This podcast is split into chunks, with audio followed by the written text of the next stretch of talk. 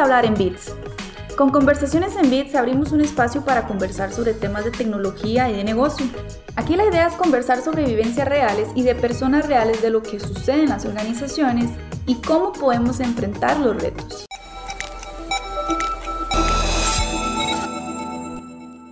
Hola, bienvenidos a una edición más de Conversaciones en Bits. Soy Alexandra, hablemos en Bits.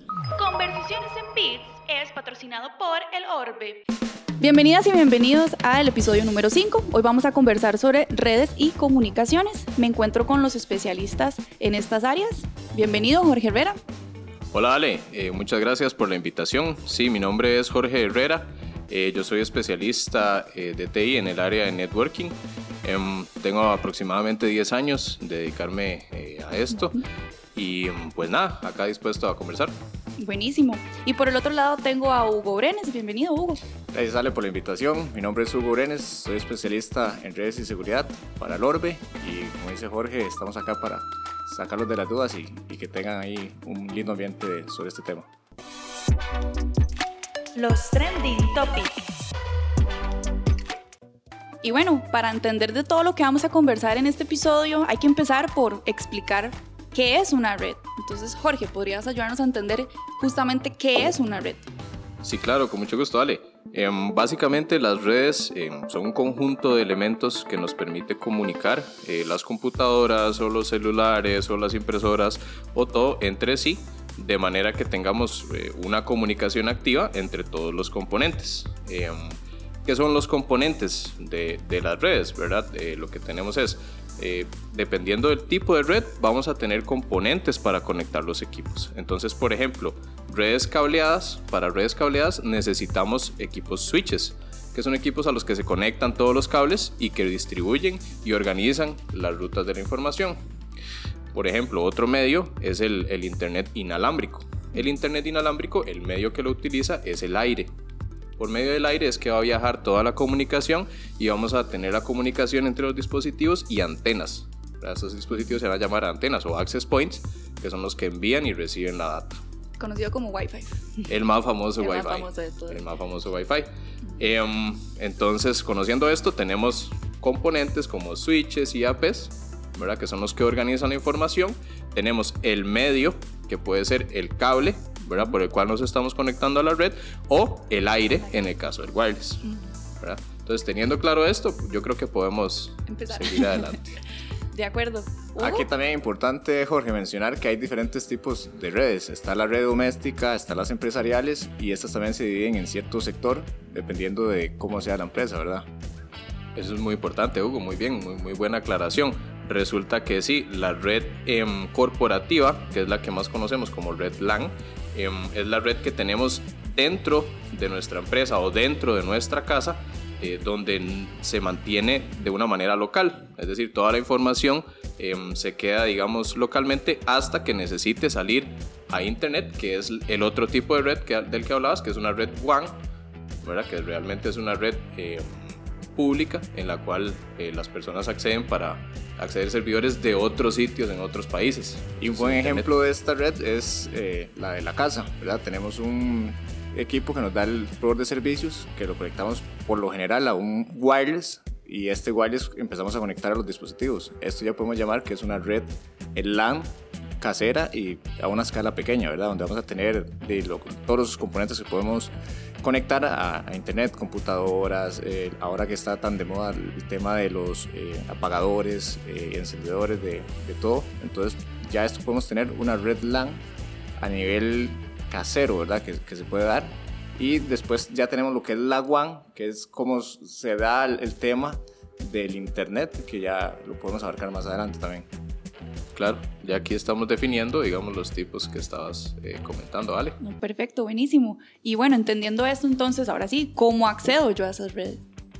Ok, esa es una parte muy importante. Em, a, la, a, la, red, por ejemplo, de tu casa, puedes acceder por medio de una contraseña, ¿verdad? Pero también hay redes públicas en restaurantes em, donde puedes acceder libremente, sin necesidad de contraseña ni nada, nada más te conectas y ya. El ¿verdad? famoso Wi-Fi gratis. El famoso Wi-Fi gratis. Eh, en nuestra Peligroso empresa- Wi-Fi gratis. También. De hecho, Ahora más adelante hablamos de eso, pero sí. En nuestra empresa, eh, comúnmente se utiliza o la contraseña, que es el menos seguro, o el servicio Radius, le vamos a llamar técnicamente, em, que es un servicio que, que autentica a los usuarios por medio de usuario y contraseña. Ya acá cuando mencionas el tema de Redis, ya estamos hablando de un tema más empresarial y que no todas las empresas lo tienen, pero que sí deberían de tenerlo por un tema de seguridad. Y explicando un poco más allá del por qué debería yo como empresario tener ese tipo. Ok, em, el tema aquí es que eh, si, si vamos, tenemos varias cosas que necesitamos abarcar, ¿verdad? A nivel de redes. Entonces, por ejemplo, tenemos que abarcar el, el tema de seguridad, tenemos que abarcar el tema de aprovechamiento de ancho de banda. Em, a nivel de seguridad, si vos permitís que cualquiera se meta a tu red, al, al acceder a la red puede mm, toparse con diferentes servicios, como por ejemplo bases de datos, donde tenés almacenada tu información financiera. Entonces, si te roban esa información financiera, puede ser utilizada para, eh, no sé, estafas o algún tipo ahí de, de, de- de malicia indígena. Em, puede haber eh, también ataques em, en, en el, a nivel de Internet inalámbrico, ¿verdad? Si vos no proteges adecuadamente con contraseña, con usuario y contraseña o con radios, eh, tu red, ¿verdad? Puedes recibir ataques de, de em, personas que se encuentren cerca y necesiten, no sé, capturar información de alguna manera, ¿verdad? O sea, hay muchas maneras de... de- Sí, de o los puntos de red propiamente, ¿verdad? Con políticas y demás. O sea, O bueno. pues, entrar más a fondo en temas de seguridad de la red, ¿verdad? Claro, claro. Normalmente la red cableada uno pega el cable y ya está Y conectado. ¿verdad? No, no, se, no se establece ningún elemento de seguridad en el medio. que es lo que más común nos encontramos en, en la calle. Llegas y te conectas en cualquier puerto y vas a tener salida de internet y hasta puedes entrar a, a los sistemas de, de la empresa, ¿verdad? Que es, no se le da tanto valor por ser una red cableada y que la gente piensa que nadie va a llegar a conectarse ahí para hacer un- algún tipo de maldad. Sí. Y así es que se ocasionan muchos de los ataques, ¿verdad? Tanto a nivel cableado como a nivel wireless. Entonces, el tema de la seguridad es importante abarcarlo, ¿verdad? Cómo proteger em, tu red para que no utilices una sola contraseña, ¿verdad? Que de repente eh, se la diste, no sé, a, a un misceláneo y ese misceláneo se la dio al guarda y el guarda se la dio al, al del edificio del frente y toda la cuadra está alimentándose por, por tu red Wi-Fi. Eso es como cuando llegan los amigos a la casa y te piden la, la, la- la clave y se la das a uno y ya después llega otro, se lo das, se lo da, entonces esa, esa clave se empieza a pasar por todos los que lleguen a tu casa y, al final vas a tener mucha gente conectada y no vas a, ver, no vas a saber quién es ¿Quién el que se está conectando, ¿verdad? Sí. Ahí, ahí eh, eh, intervienen dos elementos. El de seguridad, como hablábamos, porque puedes capturar información, puedes hacer, hay un montón de cosas. Y además el, el desaprovechamiento de tus recursos. ¿Qué queremos decir? Eh, vos tenés o contratás un enlace de internet de 100 megas, por ejemplo, qué sé yo, em, y sobre ese enlace se comparten entre todos los que están conectados. Si a tu empresa se están conectando equipos que no deberían estar conectados, em, estarán consumiendo ancho de banda de esos 100 megas y te podrían llegar a saturar el enlace. Entonces vas a tener eh, gente que está trabajando que no puede acceder o que tiene que esperarse mucho rato para que te cargue una página porque tenés mucha gente conectada consumiendo el ancho de banda. Hablando de, perdón, Ale, hablando del ancho banda, es eh, como tener una an- analogía de decir que tenemos una pista de cuatro carriles y al final vamos a terminar en, en un puente de, de- de un carril, ¿verdad? Entonces ahí es también donde ese, ese ancho banda se nos va reduciendo por personas que no tienen que estar conectados a tu red y te van a, a- a- a estar ahí haciendo presa, como decimos en, en el puente. Exacto, de hecho se me adelantaron porque eso era una pregunta que les iba a mencionar. A nivel empresarial, normalmente, de, llámese el personal de TI o más allá, contratan un servicio, se enfocan más en cuántos megas, cuánta capacidad, pero hay un mundo más allá solamente de eso y es hablar el concepto que ustedes estaban explicando que se llama latencia, ¿verdad? Pues por ser ahí, eso, se topan ese concepto, eso significa latencia, ¿verdad? De cuánta gente está conectándose a esa red, cuánto ancho de banda tengo y poder, pues, alimentar directamente los servicios que voy a usar dentro de esa red, el flujo de red que tenga, ¿verdad? Eh, y bueno, también, ahora que estábamos hablando justamente la seguridad y que dijimos, bueno, más adelante vamos a hablar de eso, aprovechemos por qué se dijo al principio que es peligroso entrar a una red pública, ¿verdad? porque eso es como entrar, como decía por ahí, una casa abandonada y usted no sabe qué se va a encontrar. Ok, eh, a nivel de em, redes sin seguridad o redes públicas o redes gratuitas, el problema que tenemos es que mm, no sabemos quién, además de nosotros, se está conectando. Entonces podemos tener gente maliciosa, digamos, que está, por así decirlo, capturando, se le llama sniffing, eh, eh, todos los datos que estás enviando a través de tu dispositivo hacia el punto de acceso.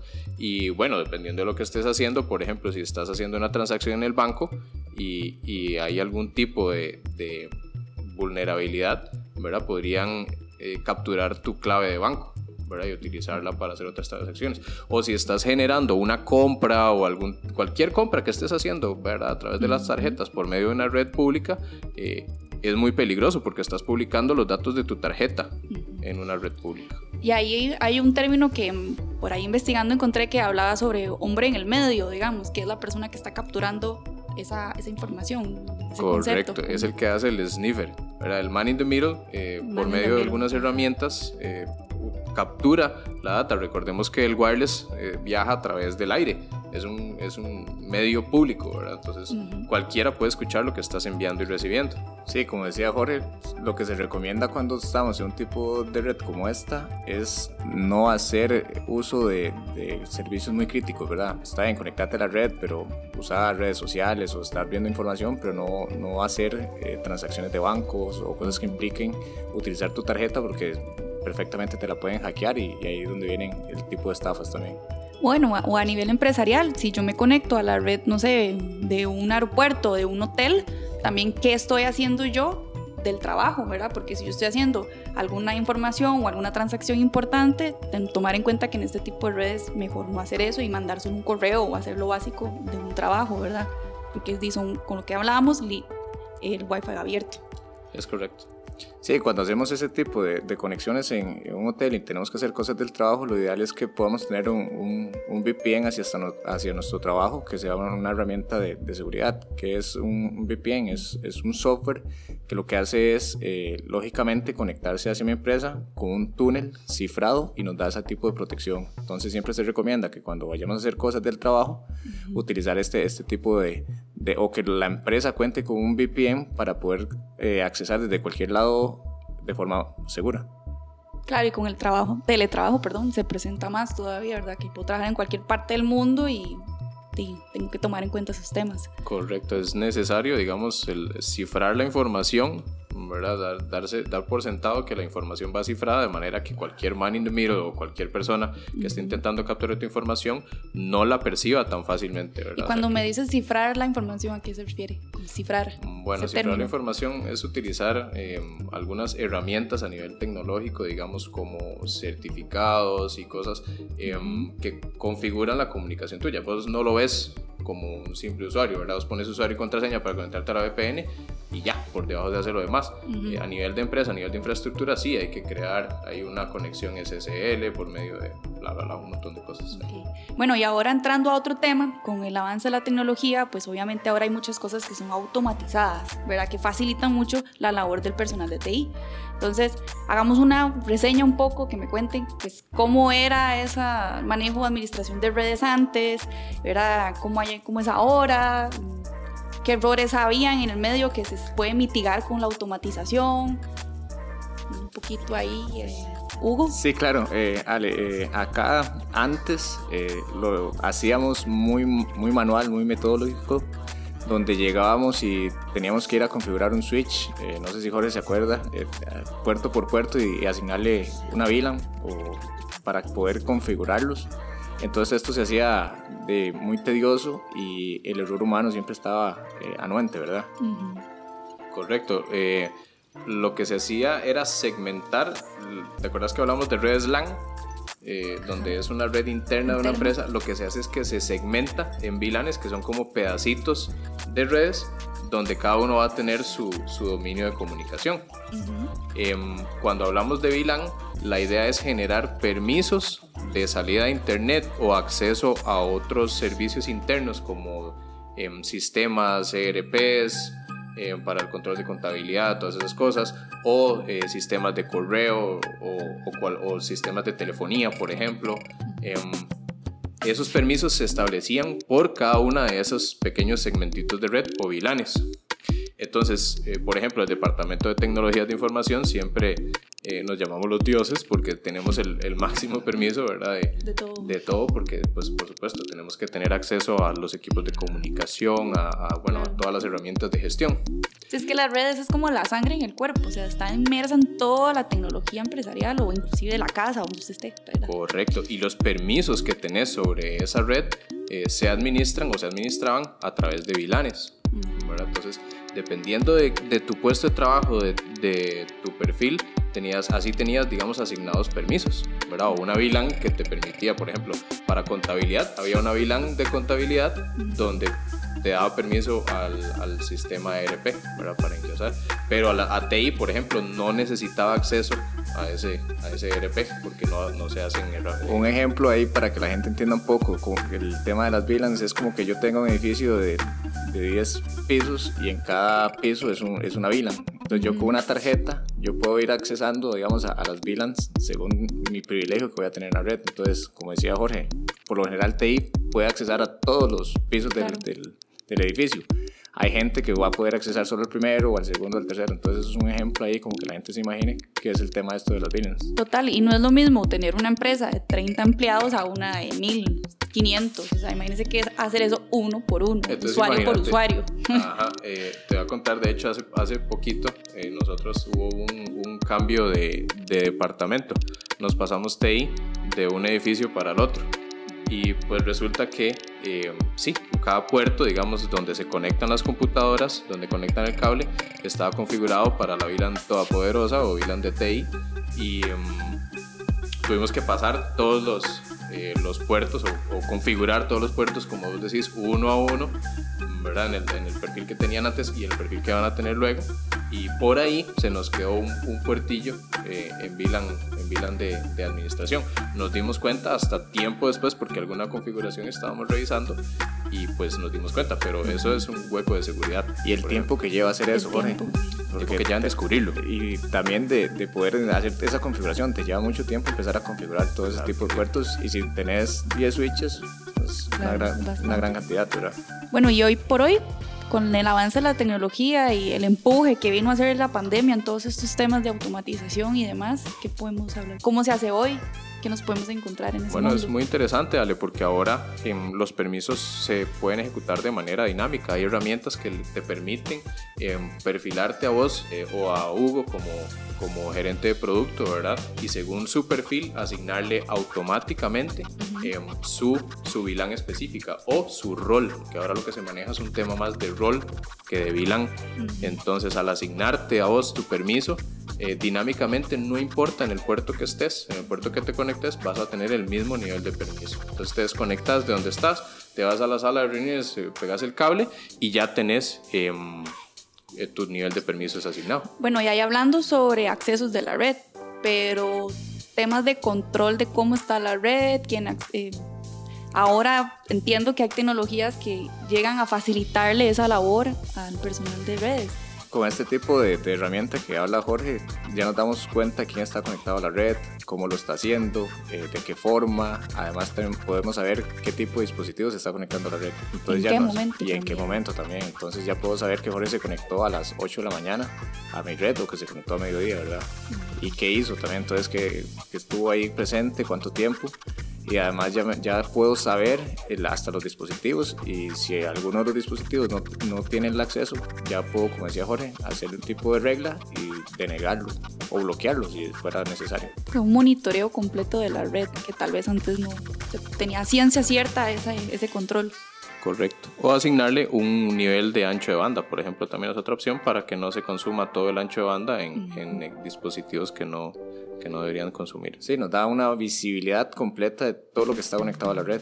Ya con esto hasta podemos tener un inventario de los dispositivos que están conectados, hasta el tipo de saber cuántas portátiles están conectadas, cuántos eh, teléfonos están conectados. Entonces también nos da esa visibilidad y con eso también podemos tomar acciones para saber si, si es el, consumo que se está haciendo es el adecuado para, para cada dispositivo. Porque puede ser que algún teléfono se conecte a la red y intente descargar el sistema operativo y eso puede hacer que, el ancho de banda, como hablamos anteriormente, se, se nos baje. Y con el tema del teletrabajo, digamos, de que se tuvo que enviar a muchas personas a la casa o que, ¿verdad? En X lugar, eh, me imagino que también vino a facilitar este control. Sí, es posible autenticar eh, lo que hablábamos de las VPNs, ¿verdad? Vos usas tu usuario y contraseña para conectarte a VPN. Ese usuario y contraseña se, se puede autenticar también, ¿verdad? Por medio de servidores de, de control de acceso que te permiten em, autenticar y entregar niveles de permiso también a través de VPNs. Em, yo quería comentar también em, que no solo las, las, los que intentan ingresar a las redes son personal interno, ¿verdad? También tenemos visitas. visitas.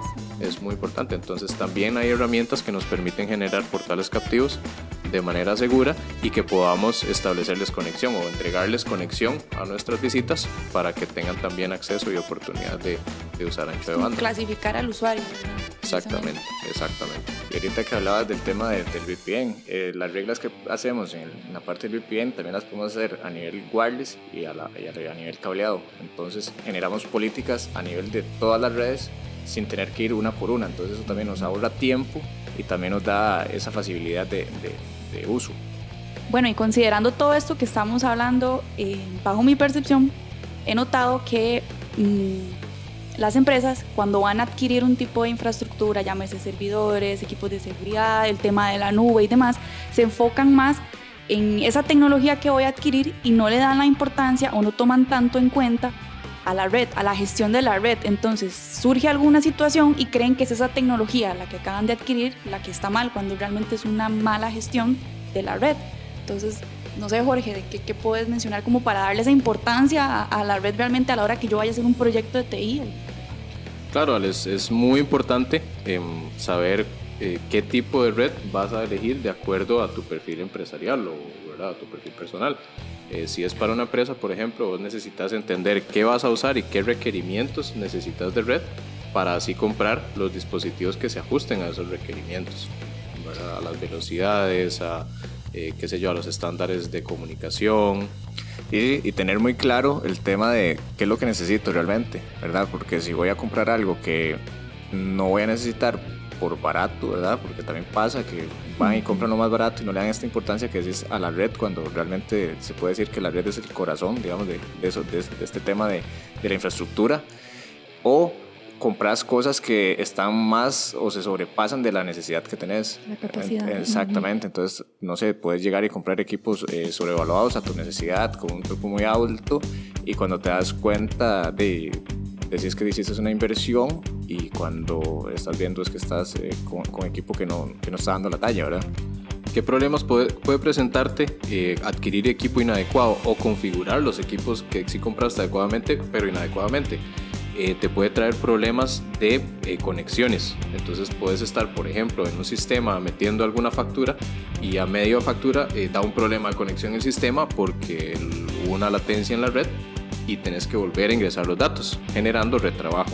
O también otra, otra de, las, de, las, de los problemas que encontramos es en las videollamadas, donde percibimos una mala calidad de la llamada, vemos que se cortan ahí las, las voces o se va del todo la llamada, ¿verdad? Ese tipo de problemas son los que provocan una selección inadecuada, una configuración inadecuada de la red.